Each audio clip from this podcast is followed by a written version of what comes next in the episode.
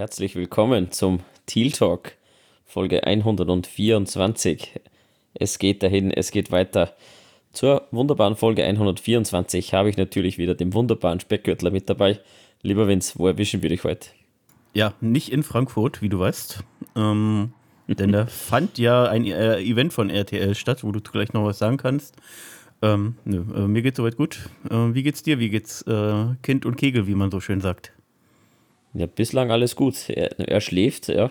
Hoffen wir mal, dass wir die Folge durchbringen. Deswegen, wenn es Tempo, Tempo, gell? Müssen wir draufdrücken. Ja, was war heute los in Frankfurt? Ähm, RTL hat ja die Gesichter für die neue NFL-Season oder überhaupt für das neue NFL-Format auf RTL vorgestellt. Da durften die deutschen Fanclubs jeweils zwei Vertreter entsenden nach Frankfurt. Wir wären ja auch mit dabei gewesen. Der liebe Nomo hätte mit seiner wundervollen Gattin dorthin vorbeigeschaut. Ihm ist aber leider ein Arbeitstermin dazwischen gekommen, hat canceln müssen. Aber ja, die Fans dort haben sich gut vernetzt. Wir sind auch vernetzt, obwohl wir nicht dort waren. Ähm, vielleicht das nächste Mal. Mal gucken. Ja, wie gesagt, es ist nur RTL. ähm, sollte für uns jetzt nicht so relevant sein. Ich glaube, gerade unsere Jaguars-Community hat den Blick doch sehr stark auf London und natürlich vor allem auf Jacksonville. Und ähm, ja, Daniel, weil wir jetzt keine Spieltage haben und die Preseason ja doch noch so zwei, drei Tage entfernt ist und wir uns dann auch äh, natürlich erst später den äh, neuen Quarterbacks unserer Division erstmal dann genauer widmen werden im späteren Verlauf der Offseason, ähm, haben wir uns eine kleine Newsliste zusammengeschrieben. Und genau. Da starten wir mal rein. Da starten wir mal rein, genau. Und weil wir gesagt haben, wir blicken natürlich ähm, immer mit so einem zweiten kleinen Auge oder dritten kleinen Auge so ein bisschen nach UK, nach London, weil wir da ja in, in UK die, oder die Jaguars da die Markenrechte haben. Äh, Marketingrechte, Entschuldigung, ähm, dort Werbung zu machen können. Das ist ja weltweit aufgeteilt. Ich glaube, die Steelers und andere, äh, die Cardinals zum Beispiel, sind in Mexiko. Ähm, hier Buccaneers, Chiefs, Patriots in, in Deutschland. Ähm, und die Falcons unter anderem jetzt mittlerweile auch neu dazugekommen.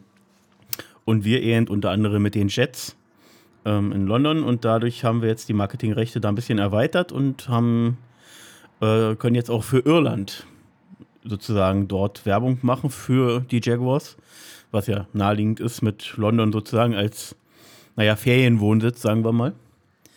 Ähm, ja, Daniel, ich denke, macht Sinn, oder? Es liegt direkt daneben, ist in der Nähe. Es teilt sich so ein bisschen eine ja. große Fanbase dort auf diesen zwei Inseln. Ich glaube, das, das lässt sich gut fein. Und ähm, ich glaube, auch bei den UK-Jacks werden sicherlich einige aus Irland dabei sein. Ist ja dort auch super gut vernetzt. Mal, mal sehen, was vielleicht beim St. Patrick's Day da rüberkommt da, ich kann mir schon gut vorstellen, dass wir das gut ausnutzen werden. In dem Bereich sind wir stark aufgestellt. Ja, was grünes, Social Media betrifft. Grünes Jaguars-Logo. ja, mal gucken. Äh, mit, ich bin mit gespannt. Einem, aber mit einem Kleeblatt als Zunge. mal gucken, wir werden sehen. ähm, genau, und passend dazu, was ja immer heißt, so ein bisschen, na, äh, die ganzen London-Pläne und alles und so weiter, unsere Jaguars. Ähm, da ähm, habe ich heute nochmal eine News von einer Nachrichtenseite aus Jacksonville oder zumindest aus North Florida gelesen, dass das da jetzt so ein bisschen ja, finalisiert wird. Natürlich alles erst intern. Ähm, und zumindest sind schon mal nochmal weiter nochmal oder nochmal genauer die Daten rausgekommen. Ähm, ich hatte mich nämlich schon gewundert, ähm, weil die Florida Gators werden zwei, äh, zwei Seasons lang, also die 2024er und 25er Season, jeweils ein Spiel bei uns im TIA Bankfield sozusagen spielen, dort in ihrer College Season. Und ich mich schon gewundert habe mit unseren Stadionplänen, hm, ähm, das kann ja mit dem Stadionbau da nur, nur danach losgehen. Und genau so soll es wohl auch, wenn alles planmäßig durchgeht mit der Stadt Jacksonville und die sich dort committen.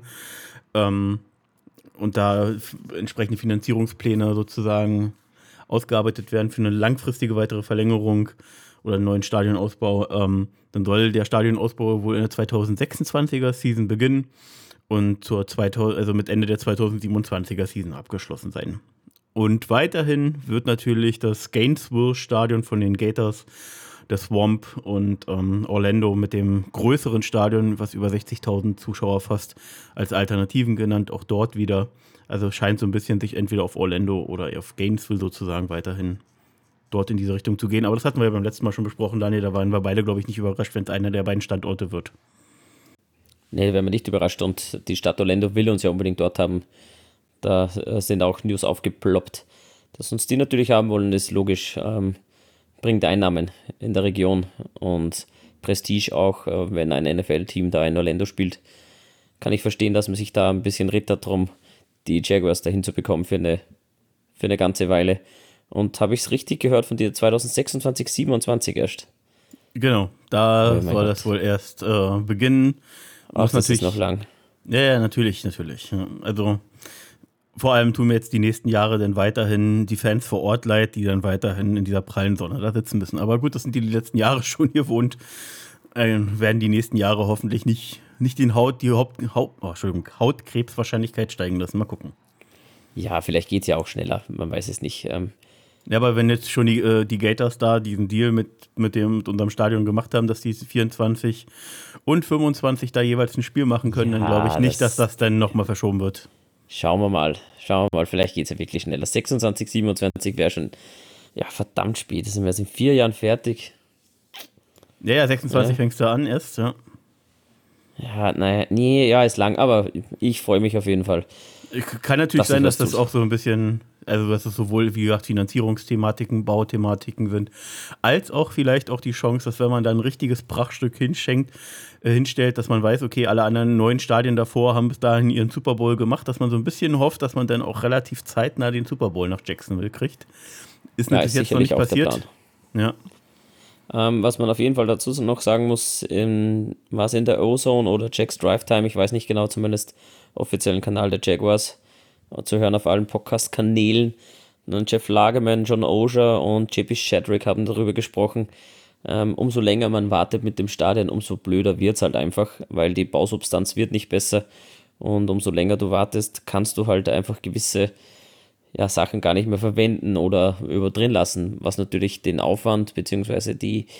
ja, den Umfang noch enorm erweitert. Und sie haben auch ein bisschen über Stadien gesprochen, wie es jetzt aussieht ja, es ist halt einfach alles alt. Ähm, ist schon lange her. Man versuchte natürlich die Räumlichkeiten gut anzupassen, dass man ähm, NFL ready ist, aber schlussendlich, ja, das, es ist alt. Ähm, sie haben zum Beispiel die, äh, den Weight Room angesprochen. Ja, der ist halt einfach mal nicht größer und du kommst halt in gewissen, ja, du kannst halt einfach nicht ausweichen, du kannst nicht vergrößern.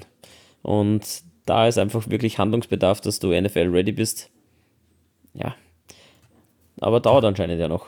Ja, passend dazu ja auch äh, die Infos zum Müller Electric Center. Da geht es weiterhin gut voran. Ich glaube, äh, was haben wir gesagt? 1. Juni, 1. Juli ist sozusagen Schlüsselübergabe. Im Juli, im Juli soll es soweit ja. sein. Genau. Heute haben sie aber wieder gesagt, in drei Wochen circa. Ja, vielleicht, also Ende Juni, Anfang Juli soll es dann soweit sein. Genau, und dann, soweit ich das verstanden habe, ich weiß nicht, ob du es auch so verstanden hattest, ähm, ziehen ja auch die ganzen Mediaräume sozusagen auch da mit rein.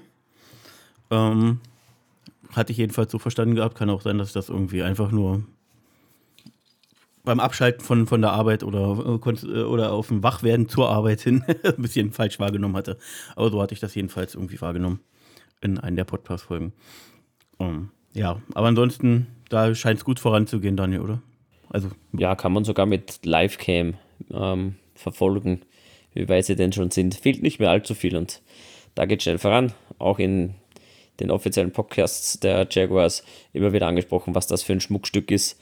Ähm, wirklich auf dem Top-Level, dass du einfach auch ähm, am Trainingsfeld NFL ready bist und da gut trainieren kannst, damit du auch am Spieltag wirklich alles geben kannst. Ja, super Sache. Absolut notwendig und Commitment zu Jacksonville. Genau, und ähm, wo wir gerade vorher schon irgendwie äh, Marketing und Hype mitnehmen, äh, hatten. Dann würde ich jetzt einfach mal bei den News äh, ein bisschen, bisschen wieder springen, weiterspringen. Ähm, also wir springen gerade hin und her von unserer Liste, die wir uns gemacht haben. Ähm, hast du die neue Folge Sahand gesehen? Die zweite Folge wurde gestern released. Wir nehmen heute Freitagabend aus. Donnerstagabend wurde sie irgendwie Donnerstag. Nein, ich habe nur einen kurzen Ausschnitt gesehen, äh, so eine Teaser auf, auf Facebook. Okay. Und ich wollte es mir heute Abend noch angucken. Jetzt kommt mir da der Podcast noch ein bisschen dazwischen. Das hole ich dann im, im, nach, im Nachgang nach. Aber nein, ich habe es noch nicht gesehen. Du darfst Verdammt. aber gerne spoilern, wenn du willst. Nein, dann, dann spoilere ich jetzt nicht, auch für alle anderen, die ihn noch nicht gesehen haben. Guckt ihn euch an. Ich sage nur so viel. Ähm, es gibt eine Überraschung, weil es gab ja diese ganzen Gespräche, dass sie da nach dem Big Speed Trade äh, wohl nochmal hoch wollten in die dritte Runde. Insgesamt über 20 Mal es probiert haben. Ähm, ja, dazu gibt es eine Überraschung, die da aufgelöst wird. Ähm, und ansonsten haben sie eben nur nochmal gezeigt, ähm, genau wie diese Gespräche eben verlaufen sind, das, was Daniel auch schon besprochen hatte, so viel Spoiler, ich, weil das kommt drin vor, wie die da mit New York und mit Buffalo telefonieren, ähm, so nach dem Motto, welche Typen Offense, Defense, Large, Medium oder Big, das, was du ja, schon das erwähnt hast. Das schon mal im, im Podcast. Ja, ja, aber das, das kommt jetzt auch in der Hand, das ist ja, äh, richtig geil. Richtig gut gemacht, ja. Und wie sie dann aber wirklich gezittert haben, weil sie wirklich, und, das, und so viel spoiler ich dir, sie wollten unbedingt Anton Harrison. Sie hätten ihn auch schon an 24 genommen. Ähm, sie hatten da schon äh, Angst, dass, er, dass man ihn vorher wegnimmt. Als er dennoch da war, war es eben, ja, Zittern und, und Risiko gehen. Aber so viel, ja, gebe ich euch vorweg. Wie gesagt, schaut unbedingt rein, ist wirklich eine gute Folge geworden. Mit ein bisschen Spaß am Ende. Auch so viel spoiler ich dir schon mal, aber das wird lustig. Ja, dann freue ich mich drauf. Wunderbar. Genau. Dann weiter in der Agenda, was haben wir noch? Wir bei Social Media äh, Aktivitäten in dem Sinne schon sind. Diese, diese, Videos werden ja auch bei Social Media und auch YouTube hat ja schon fast so ein bisschen was von sozialen Netzwerk ähm, gepostet. Ähm, gab es, und das habe ich bis jetzt noch nicht in die Jaguars-Gruppe groß gepackt, das hatte ich erstmal nur dir geschickt, aber du kamst leider noch nicht dazu, das dir anzuhören. Evan Ingram war bei einem Podcast ähm, von zwei Leuten, die wohl in New York sitzen ähm, und die wohl mit den Giants so ein bisschen äh, so ein bisschen, also da, da irgendwie eine, ihre Fanbase haben und da war er irgendwie zu Gast und die kennen sich scheinbar auch irgendwie.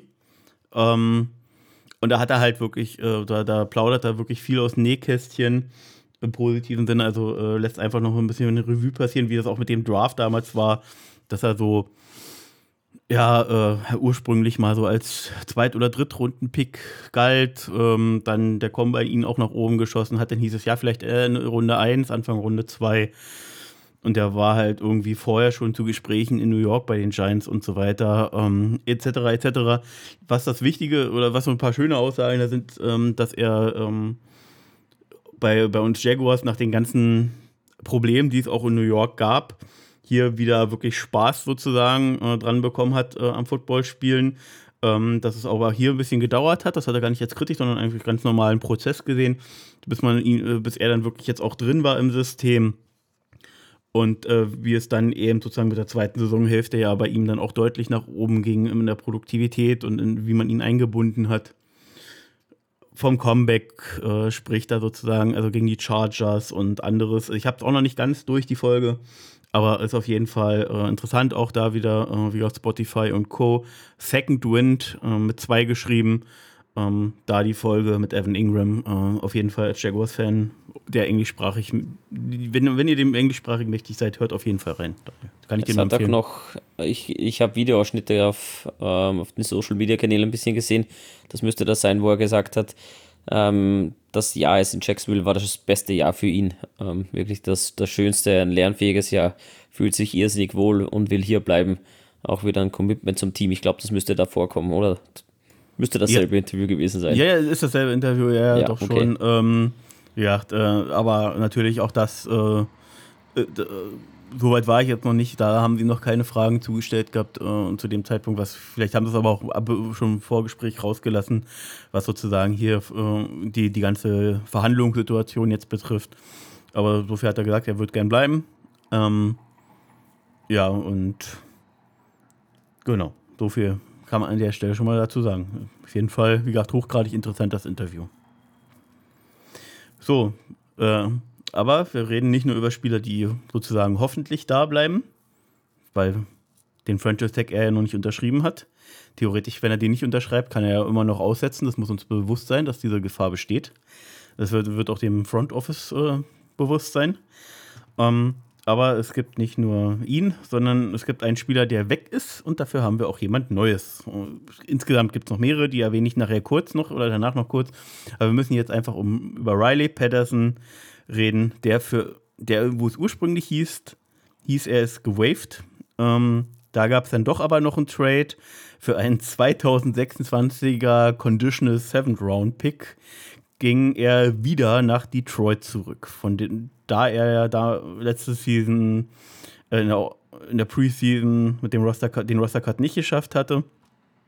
Ähm, nee, das, das war ja das Kicker Battle im August noch. Den haben wir ja so spät gesigned. Genau, weil er, hat, er war aber vorher in Detroit. Ja, genau. Und im genau. August haben wir ihn gesigned, da sie ihn genau. ge gewaved haben.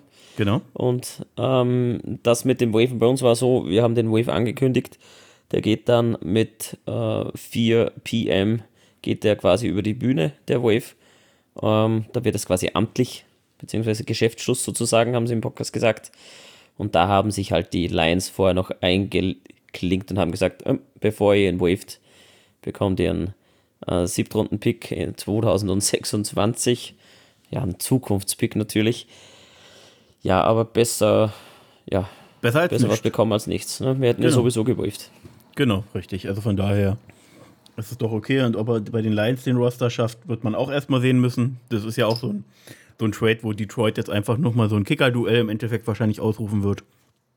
Und dann guckt, was bei rumkommt, weil der, so, so ein Siebentrunden-Pick, der tut dir dann einfach nicht weh. Da kannst du das mal probieren. Wenn du halt schon, und die wissen ja im Endeffekt auch, was sie an Patterson haben und haben jetzt seine Saison bei uns gesehen. Und dazu müssen wir einfach nochmal kurz kommen, Daniel. Ich hatte äh, schon bei uns in der Facebook-Gruppe, hatten wir schon drüber gesprochen, ähm, warum so ein bisschen. Und ähm, ja, Riley Patterson's Stats äh, hat insgesamt 30 von 35 Field Goals gemacht. Ich ähm, glaube, ähm, also in der Regular Season, in der Postseason waren es 3 von 3. Also insgesamt 33 von 38 Field Goals. Ich habe jetzt hier leider durch meinen Screenshot, den ich mir gemacht hatte, nicht mehr genau die Prozentzahlen. War aber eine ziemlich hohe Prozentzahl, über 80, 85 oder über 90 Prozent. Ich weiß jetzt gar nicht genau, aber auf jeden Fall hoch. Ja, es sind, glaube ich, glaube ich, 85, 82, 85 Prozent da in dem Dreh. Mehr sind es nicht. Genau. Ja. Ähm, unter 30 Yards war er perfekt, aber das sollte man auch hoffen. Ähm, bei den äh, Extra Points sehe ich jetzt nicht, aber ich glaube, da war auch perf relativ perfekt. Wenn überhaupt, hat er mal eins ver verschossen, aber ich glaube, da waren sowieso, da waren sonst, glaube ich, alle perfekt. Bei 30 von 39, äh, auch eine Distanz, die man sozusagen eigentlich sicher drin haben muss, 10 von 11, beziehungsweise inklusive Postseason 11 von 12. Ähm, und dann bei den 40 von 49 Yard Schüssen waren es insgesamt inklusive Postseason 12 von 15. Und bei über 50 Yards auch immerhin noch zwei von drei. Ne? Aber Daniel, wir haben es gesehen und jetzt müssen wir hier nicht nur auf reine Stats gucken und du hast schon immer gesehen, wenn es lange Field Goals werden, über 50 Yards, hat man entweder auch mal äh, probiert, den Force Down auszuspielen oder hat sogar absichtlich noch die Strafe genommen und dann eine bessere Punt-Position zu haben. Weil alles, was halt wirklich über, sagen wir mal, über 51, 52 Yards wäre, hat man ihm nicht wirklich zugetraut. Und selbst die Dinger, die er mit 52, 53 Yards gemacht hat, die waren aber auch oftmals sehr haarscharf. Ja, genau, perfekt beschrieben. Und mit, mit dem neuen Kicker, äh, McManus, äh, hast du halt einfach einen Kerl, der dir auch 60 plus kicken kann. Hat er gemacht und das nicht in Denver, was jetzt jeder glaubt, okay, Mile High kickst du automatisch länger mit der ähm, ja, geringen Dichte, nee, ähm, hat er nicht in Detroit geschossen, 60 plus. Das kannst du halt beim Riley Patterson nicht haben. Ähm, McManus hat knapp über 80 Prozent, ich glaube 80,5 oder so, seiner Field Goals gemacht über, ein, über neun Jahre ja auch lange Dinge dabei. Ähm, ich glaube. Alleine schon letzte Season waren es, äh, gibt es eine, gibt's Stats, äh, dass er 0 von 4 bei 5, über 55 Yard ist. Muss man aber auch wieder sehen, dass zwei davon waren 60 Yards plus Dinger, wo du es einfach mal sozusagen probierst. Ähm, wo, wo niemand erwartet, dass das reingeht, sondern da probierst du es halt einfach. Und äh, zwischen 50 und äh, 54 Yards war er von, bei 8 von 9. Das ist im Endeffekt die ähm, die relevant ist, die, die Stats. Ähm, das heißt, er hat eben schon ein sehr langes Bein, ist ein unglaublich erfahrener Kicker, müsste jetzt auch schon die 30 doch deutlich geknackt haben, aber ich habe jetzt gar nicht genau das Alter rausgesucht. Ja, wenn er neun Seasons gespielt hat, dann kommst du wahrscheinlich als, als Kicker so mit 23 in die Liga. Dann ja. müsste er, ja, er ist über 30. Ja, 31, 32, so in dem Dreh, schätze ich mal. Ja. Ja. Ähm, ähm, wir haben auch noch Jason McCourt im, im Roster, gell? mit einem genau. starken Fuß. Bleibt auch noch, wird auch noch ein kleines Battle. Ja, genau. genau. Aber was halt noch zu sagen ist, dass äh, er auch äh, unter 50 Yards sozusagen ähm, zwei Kicks hatte, die nicht reingingen. Das waren aber jeweils Blockkicks. Das heißt, das waren im Endeffekt äh, auch äh, von, vom Special Teams Fehler. Und äh, im Endeffekt hat er wirklich nur einen unter 50 Yards verschossen. Ähm, so dass man im Prinzip sagen konnte, dass er äh, unter 55 Yards 87% Kickwahrscheinlichkeit hatte, dass er also äh, Trefferwahrscheinlichkeit hatte oder Treffer. Nicht Wahrscheinlichkeit, sondern Treffer. Man hilft mir, Genauigkeit hatte. Ja, Trefferquote. Also, Trefferquote, genau. Also schon, schon äh, guter Veteran, der uns mit seinem starken Bein da ein Upgrade gibt. Ich glaube, da sind wir uns beide einig. Ein bisschen schade ist es natürlich mit Riley Patterson. Man hat auch die Bilder jetzt in der Offseason gesehen, dass er da irgendwie mit dem Team und Trevor irgendwie Ausflüge gemacht hat, zwecks Teambonding und gemeinsame Aktivitäten. Ähm, ansonsten auch ein ziemlich cooler Kerl, junger Typ halt. Ähm, aber da sieht man halt schon, das ist für mich so, ein kleiner, kleiner Win-Now-Modus, Move. So, wir wollen das jetzt also, hier und wir, wir, gehen auch auf einen besseren Kicker, wenn alles, ist halt einfach hilft. Eine Business, eine Business Decision, ist halt so. Ähm, McManus gibt ja halt einfach ein bisschen mehr. Ähm, schade für Patterson, hätte ich gern behalten. Ähm, hat uns äh, gegen die Chargers weitergeschossen. Ja, ist halt einfach so. Aber der, wird, der junge Mann wird seinen Weg machen. Hoffentlich bei den Lions kann er wieder gut unterkommen. Ähm, gute Franchise. Ich glaube, das, da ist er auch bei einem guten Team untergekommen. Ja, ja, da muss man mal schauen, ob das was da macht. Wie gesagt, guter, guter Kerl. Ich hoffe, dass er da seinen Weg weitergehen kann.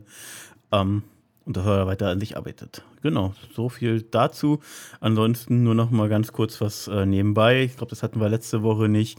Ähm, Safety Deontay Thompson wurde released. Dafür haben wir noch einen weiteren Camp Buddy uh, Tight End, äh, Samus Reyes. Ähm, Reyes, und deswegen erwähne ich ihn auch unbedingt, ist 6'7 groß mit 240 Pfund. Ähm, ist halt einfach mal eine Schiene, äh, eine, eine Maschine vom, vom Mensch sozusagen und äh, hat chilenische Wurzeln, hat ist dort auch geboren und das ist der erste Spieler und aus Chile, der jeweils in einem NFL spielt. Kommt ja noch, noch ein großes Und. Er hat die athletischsten Maße, die jemals in der Geschichte der NFL gemessen wurden. Der Athletic Score ist der beste, den es jemals gab für einen Thailand. Okay, das habe ich noch nicht mal. Wo hast du das oder warum das im Podcast gesagt? Das ist überall, über, überall. Okay, das, das ist an mir vorbeigegangen. Die Maschine, klar, nie auf NFL-Level gespielt. Ähm, College-Level natürlich auch da nicht vorhanden. Aber von, vom, ähm, der, vom Athletic Score das beste Measuring, was es jemals gab für einen Thailand. Also er hat ja auch schon, äh, wurde 2000 äh, also äh, 2011 im April von den Commanders, also vor zwei Jahren äh, gesigned, äh, soweit ich das hier mitkriege, undrafted Free Agent gewesen. Und in der 2021er Season hat er auch schon ähm, elf Spiele gemacht, wo er, äh, wo er äh, einen Start sogar bei den Commanders hatte. Ähm, also, und er hat jetzt irgendwie danach wohl in Chicago im Practice Squad Zeit verbracht. Ähm, mal gucken, was wir da rauskriegen, aber wenn, wenn irgendjemand weiß, was er mit Titans macht, ne, dann Dagi P. Dann pack, pack die das, äh, pack die das. Ja, äh, pack die das. Alter, das ah, hat ja, okay. nochmal bei der Hand, wie er, wie er sich gefreut hat, als er den äh, hier Brandon Strange am Telefon hatte, dieses Strahlen. Also der wusste genau, wen das, er da bekommt. Ja, das ist einfach sein Wunsch, Wunschtalent ja. gewesen. So geil. Ja. Gut. So viel dazu. Dann nur noch ganz kurz. Äh, hatten wir, glaube ich, in der letzten Folge äh, untergegangen. Ganz kurz eine Info. Wir haben auch fürs Projekt, äh, nicht fürs Practice Squad, sondern für den jetzt äh, großen Roster von 90 Mann äh, Safety Latavius Briney gesigned und Wide Receiver Jacob Harris. Ähm, beide, muss man jetzt einfach dazu sagen, ähm, ja, erstmal noch keiner weiteren Erwähnung wert. Äh, wir werden sehen, was wir da rausbekommen. Ähm, aber äh, Wettkampf im Training kann ja nicht schaden. So, Daniel. Äh, dann, du hast jetzt schon die neue Folge ähm, vom Jaguars Podcast gehört. Gab es da noch weitere interessante Infos, die du kurz mit mir teilen willst? Und mit uns allen? Boah, die haben eigentlich über alles Mögliche gesprochen. Angefangen vom eben Mill Electric ähm, Center, dass das gut voranschreitet, um ein Schmuckkästchen wird ähm, Stadionpläne ein bisschen und eben die, das veraltete Stadion. Ähm, dann eigentlich sehr viel über das, das Offensive Scheme. Immer wieder mit Doug Peterson gesprochen. Dann hatten sie Tyson Campbell, hatten sie da. Ähm, Trent Borky war zu Gast. Haben halt immer wieder darüber gesprochen, was man sich so vorstellt. Ähm, ja, die, die Winning Culture, die man da in, in Jacksonville gemacht hat. Was jetzt im Trainingscamp wichtig ist, das ist jetzt die super Überleitung, ähm, hat Doug Peterson gesprochen, dass man jetzt schauen muss, dass die Leute wieder auf ein gewisses Level kommen, um sich nicht sofort zu verletzen. Ist schon lange her, wo sie auf dem Feld gestanden sind. Jetzt geht es einfach darum, wieder Bewegungsabläufe zu haben, aber nicht einen Schlendrian reinzubekommen. Einfach ähm, ein bisschen ja, smooth zu werden, sage ich mal. Ist noch alles ohne Pets, nur mit Helm, ohne Kontakt. Ähm, Trevor Lawrence sieht anscheinend ja, der strahlt richtig, der hat eine richtige Präsenz, ist ein richtiger Leader, das sieht man. Ähm, ist jetzt zum vergangenen Jahr nochmal deutlich gesteigert, so hat es John Osher beschrieben, der hat sich das immer alles angesehen. Dann haben sie noch über Calvin Ridley gesprochen, ist natürlich auch so ein wichtiger Punkt, was der alles mitbringt für die neue Season, aber das sprengt jetzt natürlich den, den Rahmen, wenn wir das alles ähm, ausschlachten. Ja, was war noch so Thema? Ähm, rund um Tank Bixby ist es viel gegangen.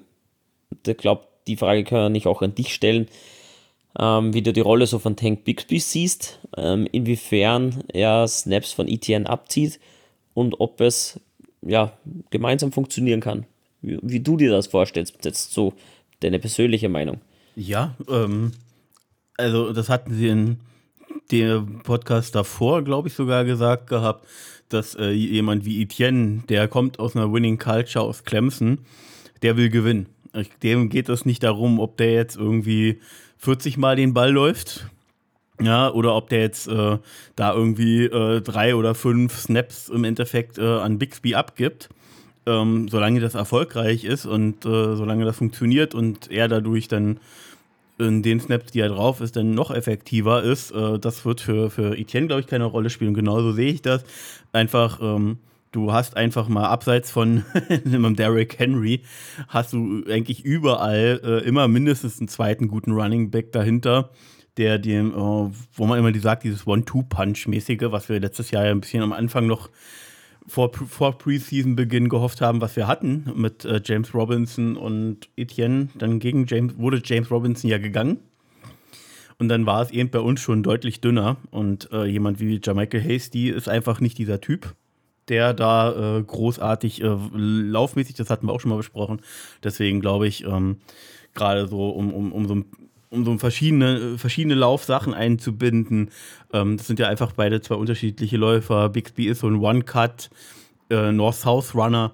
Ähm, und Etienne ist jemand, den, den kannst du verschiedenste Arten nutzen im Passing-Game. Ähm, diese Outside-Runs, Special-Sachen, Passing-Game, ach, so, so, so viel kannst du den einsetzen. Das ist witzig, du, du sagst im Endeffekt genau dasselbe wie im Podcast. Das ist geil. Also bei ja, sehe ich, äh, seh ich, seh ich, halt, sehe ich halt auch wirklich so. Also, ja? Er ist ja einfach so unglaublich flexibel und bringt, äh, hat ja eine ganz andere Dynamik. Und äh, Bixby ist jetzt aber auch nicht dieser klassische Hardrunner, äh, aber er ist schon deutlich, äh, deutlich anderer Typ sozusagen. Jemand, der den Kontakt halt auch eher sucht. Und äh, Etienne ist da jemand, der dann noch, sage ich mal, diesen, dieses bisschen Swifty-mäßige so, so hin und her ähm, immer versucht, noch den nächsten auszuweichen und Bixby macht diesen einen Cut und dann ab durch die Mitte. Und das, äh, glaube ich, äh, wird uns gut helfen. Ähm, ich hatte Bixby auch auf dem Schirm, äh, was den Draft ja anging, habe ihn aber auch immer in Runde 3 äh, vom Board gehen sehen, in den ganzen Mock-Draft-Simulatoren und in den ganzen gelesenen Mock-Drafts und dachte mir so, Running Back in Runde 3, aber wenn du jetzt so ein bisschen siehst, dass das jetzt eben so eine Doug Peterson-Offense ist, ähm, dann äh, und wir sind eine Offense League, dann ist das halt, wenn Bixby dann funktioniert, dann ist es das mehr als wert gewesen. Aber ich denke, genau. Daniel, genau. was dein, du dann? Hast du noch was zu ergänzen? Dein Schlusspunkt ja. ist gut. Ähm, mit, mit, der Offense, und über das haben sie auch gesprochen, ähm, High-Scoring Offense, es ist eine offense-lastige Liga, ähm, wo du einfach auch 30 Pluspunkte ja, auflegen solltest können. Ähm, und sie haben auch gesagt, du brauchst keine Defense, die jedes Team unter 17 Punkten hält. Das brauchst du nicht. Aber du brauchst eine Defense, die ähm, ja, Big-Time-Situations ausnutzt. So haben wir es vergangenes Jahr gemacht. Wir waren auf Rang 4 der Turnovers, ähm, haben in ja, Big-Time-Moments zu, zu wirklich, ja, hat uns einfach zum Strahlen gebracht. Ähm, Gerade was jetzt zum Beispiel Ration Jenkins betrifft mit den mit den beiden Interceptions und so weiter. Ich glaube, das ist wichtig, dass wir eine solide Defense haben, die Big-Time-Moments äh, kreieren kann und eine High-Scoring-Offense, dann sind wir auf dem richtigen Weg. Über das haben sie auch gesprochen. Was sie auch gesprochen haben, was ganz wichtig ist, ist auch die Körpersprache von den Wide Receivers. Dadurch, dass Kevin Ridley dazugekommen ist, jetzt haben wir ähm, Say Jones, ähm, Christian Kirk und Calvin Ridley, die ersten drei, ähm, wie die anderen reagieren, wenn sie nicht den Ball bekommen. Und ähm, es war, glaube ich, was Jeff Lagemann, ich bin mir nicht sicher, zumindest einer der Podcaster hat gesagt, ähm, er hat das letztes Jahr verfolgt. Wenn ein Zay Jones oder ein Christian Kirk den Ball nicht bekommen hat, wie war die Körpersprache? Ja, nur positiv, wenn sie als Vorblocker fungieren sollten. Was haben sie gemacht? Genau das, den Job. Und die wollen gewinnen, die wollen vorwärts kommen und sie erwarten sich nichts anderes von Karen Ridley, dass die Körpersprache, auch wenn sie den Ball nicht bekommen, immer positiv ist und das Team über allem steht. Ja, ähm, ich sage nicht, dass Kevin Ridley da eine Diva ist. Ich sage mal so, ich kenne ihn halt einfach, habe ihn in Atlanta nie aktiv verfolgt, abseits der Highlights. Ich hoffe, dass er da als Typ einfach auch so reinpasst. Nach allem, was man so ein bisschen gelesen hat, könnte ich mir das schon gut vorstellen. Gerade als jemand, der so ein bisschen das mental durchgemacht hat, was er durchgemacht hat. Dann, dann, dann siehst du einfach nochmal Dinge oftmals in einem anderen Kontext. Hoffen wir mal, dass das bei ihm nicht nur dadurch, sondern dass er einfach als Grundtyp da, da einfach gut reinpasst. Ähm, ja, und ansonsten haben wir halt nur gesagt, hier in den OTAs, haben sie es ja auch schon mal in einem Podcast davor, glaube ich, gesagt, wenn du halt siehst, äh, dass er, er ist halt schon äh, unser athletischster Wide Receiver, das siehst du wohl gleich, aber er macht das nicht nur, äh, nicht nur, übers, äh, nicht nur über das Route Running kreiert er die Separation, sondern eben auch über seine Athletik. Das ist diese Kombination, dass er da mit wenigen wenigen Moves, mit wenigen Schritten da gleich äh, unglaubliche Separation kreieren kann. Das war, da war Christian Kirk ja schon echt gut drin. Ähm, wenn du da jetzt noch einen zweiten hast, umso besser. Ja, wir werden sehen, Daniel, was daraus wird. Ich will jetzt hier auch gar keine Tipps abgeben. Ich glaube nur, dass wir mehr als elf Spiele gewinnen. das nochmal ganz kurz. Wir werden sehen, wir werden sehen. Neun hatten wir vergangenes Jahr. Ich bin optimistisch, dass wir da noch was draufpacken. Ja, ähm, ganz kurz nur noch mal Richtung Defense, weil du das erwähnt hattest. Ich will es hier auch gar nicht in die Länge ziehen. Äh, zwecksolider Defense. Und ich glaube, äh, da sind wir uns beide einig. Diese Position neben Uluokun, äh, diese äh, Lloyd-Muma-Geschichte, ähm, die, muss, müssen wir, äh, die müssen die beiden, die müssen auf jeden Fall beide einen riesen Jump machen ähm, weil das war durch dieses Hin- und Hertauschen, hat man schon gesehen, beide waren letztes Jahr einfach noch nicht so weit. Also athletisch sind die beide super. Ähm, auch technisch, äh, was, was das Tackling angeht, alles, alles gut, aber halt äh, das ganze Scheme-mäßig war, hat halt letztes Jahr noch nicht so gut gesessen. Und da, glaube ich, müssen wir uns alle einen großen Sprung von den beiden erwarten. Gerade natürlich in der dessen, dass Devin Lloyd äh, Pick äh, 27 da war, letztes Jahr, glaube ich, oder 25 ähm, so in dem Dreh. Ähm, da erwarten wir uns doch gerade bei ihm, glaube ich, nochmal beide einen Riesensprung, oder? Ja, auf jeden Fall. Wir haben jetzt in der, in der Front 7 haben wir vier First Rounder mit Josh Allen, Trayvon Walker, ähm, Devin Lloyd und wer fehlt mir da noch? Ah, Killer von Jason. Und die müssen allesamt einen Step machen und vor allem die, die vergangenen Rookies, so wie Devin Lloyd und Jet Muma in der Defense, ja, genauso wie in der Offense, unsere Rookies, ähm, die müssen einfach einen Step nach vorne machen und da muss was weitergehen. Die müssen noch mehr Verantwortung übernehmen und man kann, glaube ich, nachdem das Rookie-Jahr vorbei ist, schön an den Details arbeiten und nicht ja, das grundlegende System erklären. Ich glaube, das ist auch in der Offense so die Sache, wenn du einen neuen Playcaller kriegst, einen neuen Offensive Coordinator, neue Spieler da hast, mal das ganze System zu implementieren, ist natürlich im Jahr 2 kann man mehr in die Details gehen. Das hat nämlich Press Taylor angesprochen, der war auch zu Gast ähm, dass es da einfach jetzt nur mehr um die Details geht. Du musst keinen mehr die, das ganze System erklären. Und so wird es in der Defense auch sein. Ich glaube, die beiden werden ihren Spot finden. Ähm, man wird an den Details arbeiten und ich glaube, sie werden herausragend sein und von Devin Lloyd erwarte ich mir enorm viel. Ich hoffe halt einfach, dass er nicht mehr durch Ulu-Kun so viel rumgeschubst werden muss, sage ich mal, so nach dem Motto hier und da und Ulu-Kun ständig irgendwie alle irgendwie nochmal aufs, aufs gleiche Level bringen muss, was jetzt die Coverage-Situation angeht, sondern dass jetzt alle da noch mehr, noch mehr drin sind, es noch besser funktioniert. Und ansonsten mache ich mir was durch Lloyds Athletik und was er schon in Utah gezeigt hat, mache ich mir da schon sportlich keine Sorgen. Äh, zwei kurze Sachen noch zu Defense, geht auch schnell, Daniel, versprochen. Ähm, weil du gesagt hast, solide Defense. Ich glaube, da sind wir uns beide einig. Äh, dieser und gerade Markus wird äh, innerlich immer noch schreien, dass diese Position wahrscheinlich immer noch durch einen gewissen Trey Herrington besetzt ist. Diese Slot-Rolle, die, glaube ich, macht uns allen aktuell noch, was, was die Starting-Defense angeht, die größte, größten Bauchschmerzen, oder? Ja, ja, ist halt noch eher schleißig besetzt, würde ich sagen. Ich hätte mir da ein bisschen mehr erhofft, aber es ist noch Zeit. Ähm, ich glaube, Veteranen kannst du immer noch reinpacken. Wir haben ja Rookies gedraftet, die da den, den Spot füllen können. Äh, ganz überzeugt bin ich noch nicht.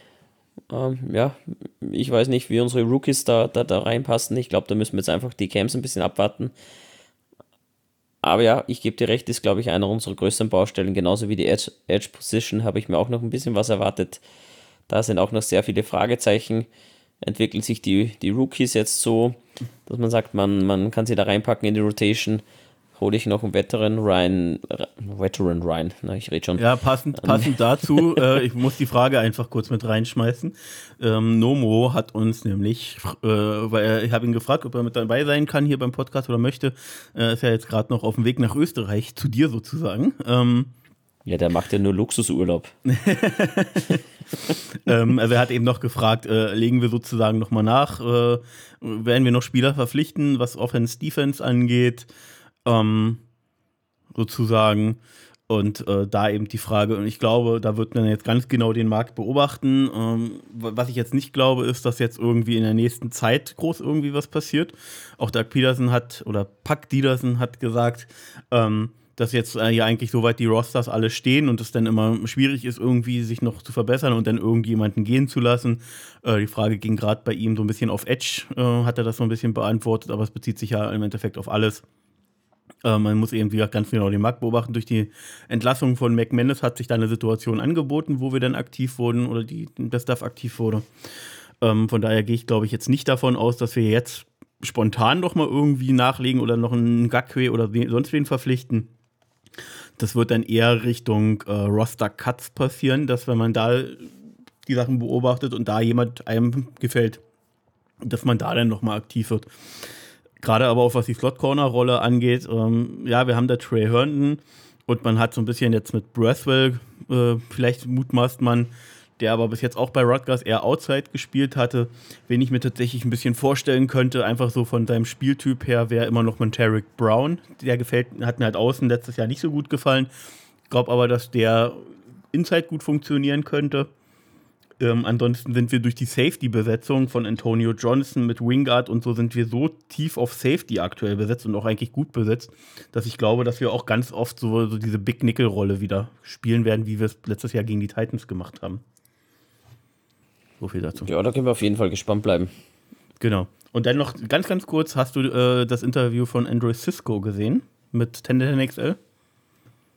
Da habe ich reingehört, habe ich, ich habe so viel Podcasts gehört in letzter Zeit, so viel in der Arbeit.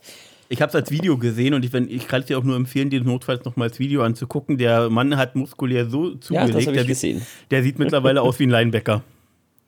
Ja, er hat die Offseason gut genützt, nennen wir es so. Ich hoffe, da hat er nicht mit Cam Robinson trainiert und ein paar Mittelchen eingenommen.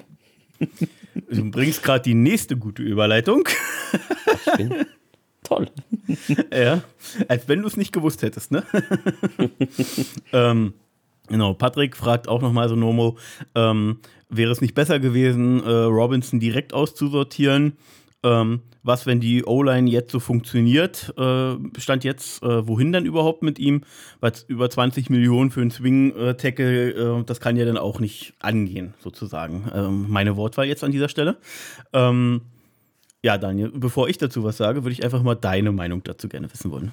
Also, wenn die O-Line so funktioniert, dass wir Cam Robinson nicht brauchen, haben wir alles richtig gemacht. Das ist schon mal Punkt 1. Ähm, wenn er zurückkommt und dir halt ein teurer Swing-Tackle wird, ja, ist er eh nächstes Jahr weg. Und ich glaube, die Saison wird wieder lange gehen, das wissen wir. Ähm, dass die Möglichkeit da ist, dass man mehr als äh, 16 Spiele spielt oder 17 Spiele. Von dem her ähm, brauchst du immer wieder frisches Fleisch und da ist Cam Robinson, glaube ich, der richtige Mann dafür. Wenn die O-Line funktionieren sollte, packst du halt einfach Robinson dann wieder rein. Ja. Also wie gesagt, wenn alles so funktioniert und er keinen Platz, haben wir alles richtig gemacht. Was halt uns und äh, ja, ich bin, äh, ich habe, ich sehe auch großes Potenzial in Walker Little, aber was halt ähm, was wir abseits von Cam Robinson eben nicht haben, ist so einen richtig großen Tackle, der so viel Kraft halt auch in den Händen und im Körper hat, sich dabei noch so agil bewegen kann und gerade letztes Jahr eben auch wirklich sehr wenig Fehler gemacht hat. Äh, also im Vergleich zu sonst äh, sich wirklich gut gesteigert hatte, war, war eine Bank, gerade auch im Run-Game. Ähm, da ging er sehr viel über seine Seite, gerade bei den Outside-Runs. Ähm, da fehlte einfach äh, Walker Little noch so ein bisschen natürlich auch die Spielerfahrung, dadurch, dass er noch so wenig gespielen konnte. Aber dafür ist Cam Robinson tatsächlich auch für mich eine Bank und so ein Spieler. Ähm, wie gesagt, jetzt, er ist nächstes Jahr eh noch bei uns da. Ähm, und was dann eben auch noch dazu kommt, ist, dass du ihn nächstes Jahr oder jetzt im Laufe der Season eigentlich kaum wirklich sinnvoll wegtraden kannst, ähm, aufgrund oder auch nur cutten kannst, aufgrund des fetten äh, Dead Moneys, was du jetzt für diese Season mitnehmen würdest. Du würdest so gut wie gar nichts sparen.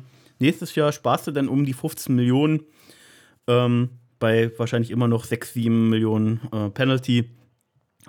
Ähm, so in dem Dreh. Aber dieses Jahr lohnt sich äh, zumindest, wenn die äh, Angaben back over the cap und so weiter, die hauen ja immer so ungefähr hin, ähm, stimmen.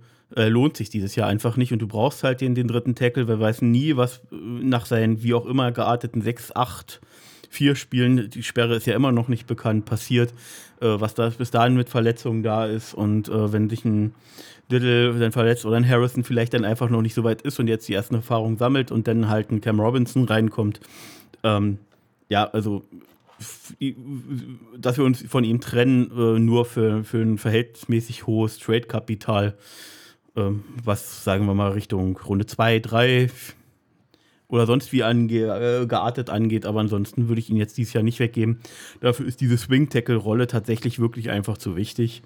Und ähm, Summe hin, Summe her, du zahlst das Geld im Endeffekt dieses Jahr sowieso an ihn, dann kannst du ihn auch behalten. Ja, so viel dazu von mir. Ähm, genau, ansonsten haben wir ja eben viel gesagt, äh, auf was du gesagt hast, äh, gefragt hast, wegen Verbesserung. Wie gesagt, das werden wir weiter beobachten. Ich glaube weiterhin, dass sie einen Slot Corner werden sie ein Auge drauf haben, Edge werden sie ein Auge drauf haben. Und ansonsten natürlich gucken, was sonst halt sich noch anbietet auch O-Line-Tiefe, glaube ich, könnte man gerade was Interior angeht, könnten wir uns noch ein bisschen was wünschen. Wo ich aber echt tatsächlich, wo sie alle immer nur positiv über ihn reden, bin ich mal gespannt, was wir aus Cooper Hodges rauskriegen. Unseren Siebtrunden-Pick aus Appalachian State, der ja da in der Nähe von Jacksonville groß geworden ist. Ähm, von dem reden sie ja immer nur sehr positiv. Ja, so, jetzt ist nämlich wieder meine Verbindung. Wartet mal ganz kurz. Ich hole mal Daniel wieder rein.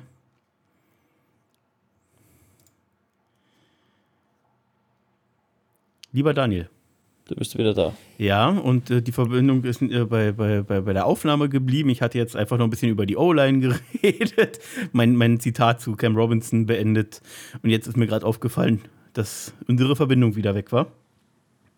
Hat es aufgezeichnet? Es zeichnet weiterhin auf, wir können weitermachen. Schneidest du das raus? Nur wieso? Bei mir hat ja alles funktioniert und wenn ich das aufnehme, müsste ja alles funktionieren. Na, aber jetzt habe ich lang nichts gesagt und jetzt quatschen wir darüber rennt das jetzt, läuft das weiter. Okay. Ja, also ich hatte, hatte nur noch äh, die, äh, mein Gespräch zu Cam, meine, mein Monolog zu Cam Robinson beendet. Dass es eben sinnvoll ist, ihn sozusagen zu behalten, weil das Geld zahlst du so oder so, um es kurz zu machen. Ja, dann cuttest du halt jetzt das einfach, was wir da quatschen, raus und fertig. Oh, hätten wir dich einfach jetzt weitermachen Ach, egal. Ich dachte, du bist weg. Okay.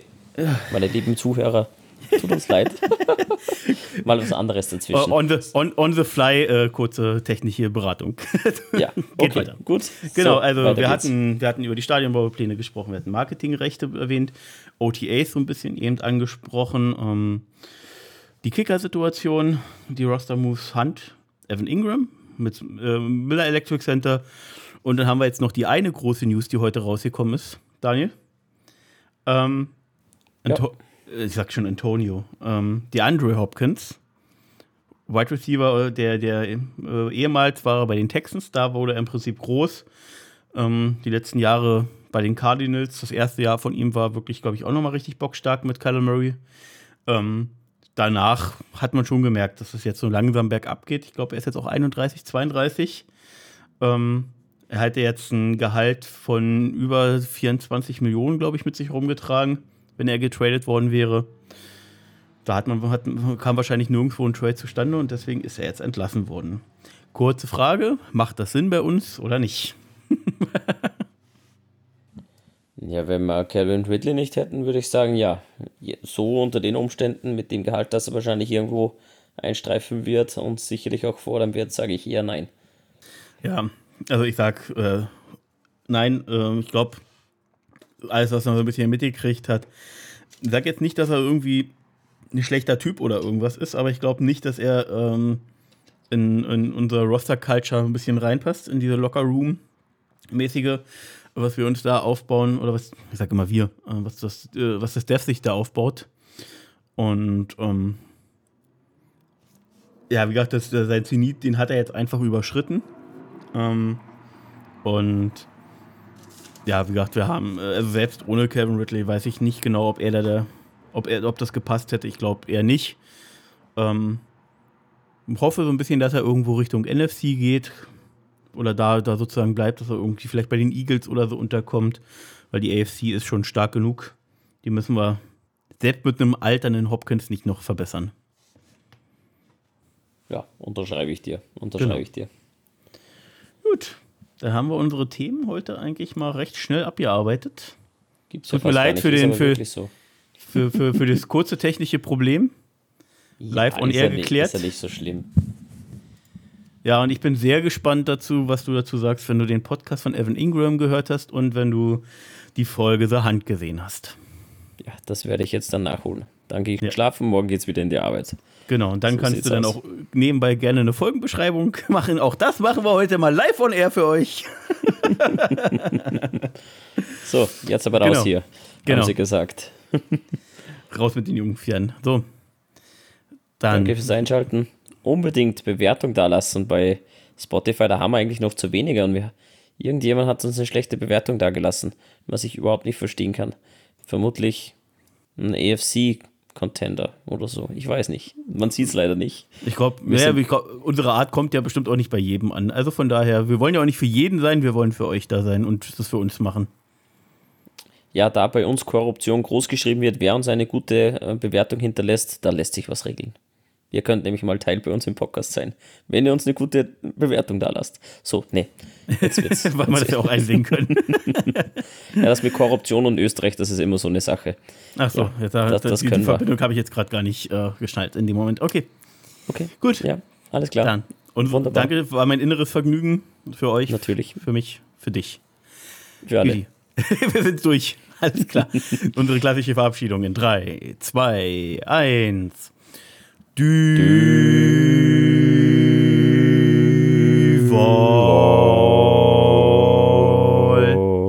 Sign Ingram.